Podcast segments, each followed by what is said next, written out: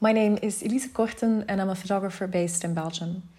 I'm going to be talking a little bit about my work to hopefully give you an insight into why I make pictures. Um, so, my work comes from questions regarding how to navigate and photograph interpersonal relationships. And for this project, I photographed my mother for a period of four years. Um, I've always been interested in the relationships that we have with the people that are important to us. And the main question behind this work is who is my mother besides my mother and what is her own identity?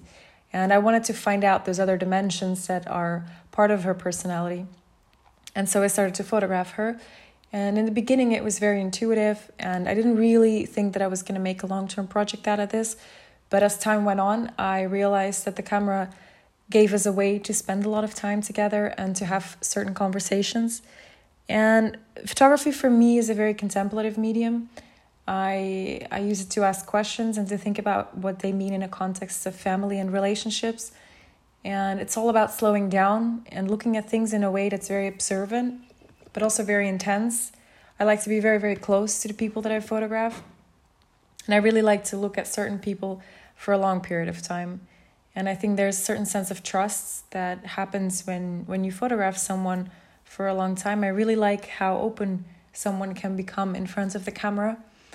Um, so, for example, with these images of my mother, I'm very interested in the physical aspect of the body, but not in a sexual way. I'm interested in it from the standpoint of purity of depiction and in the way in which the body functions as a vessel for all human connection, essentially.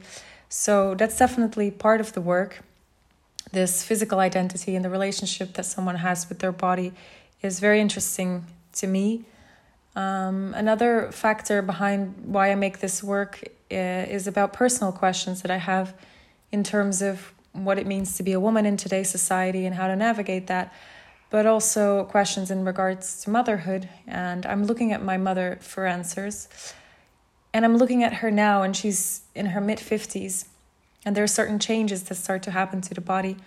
And I find it very interesting to document those changes and to have conversations around these topics. Um, and lastly, part of this work is also about making an archive, a visual archive to look back on for me and my family.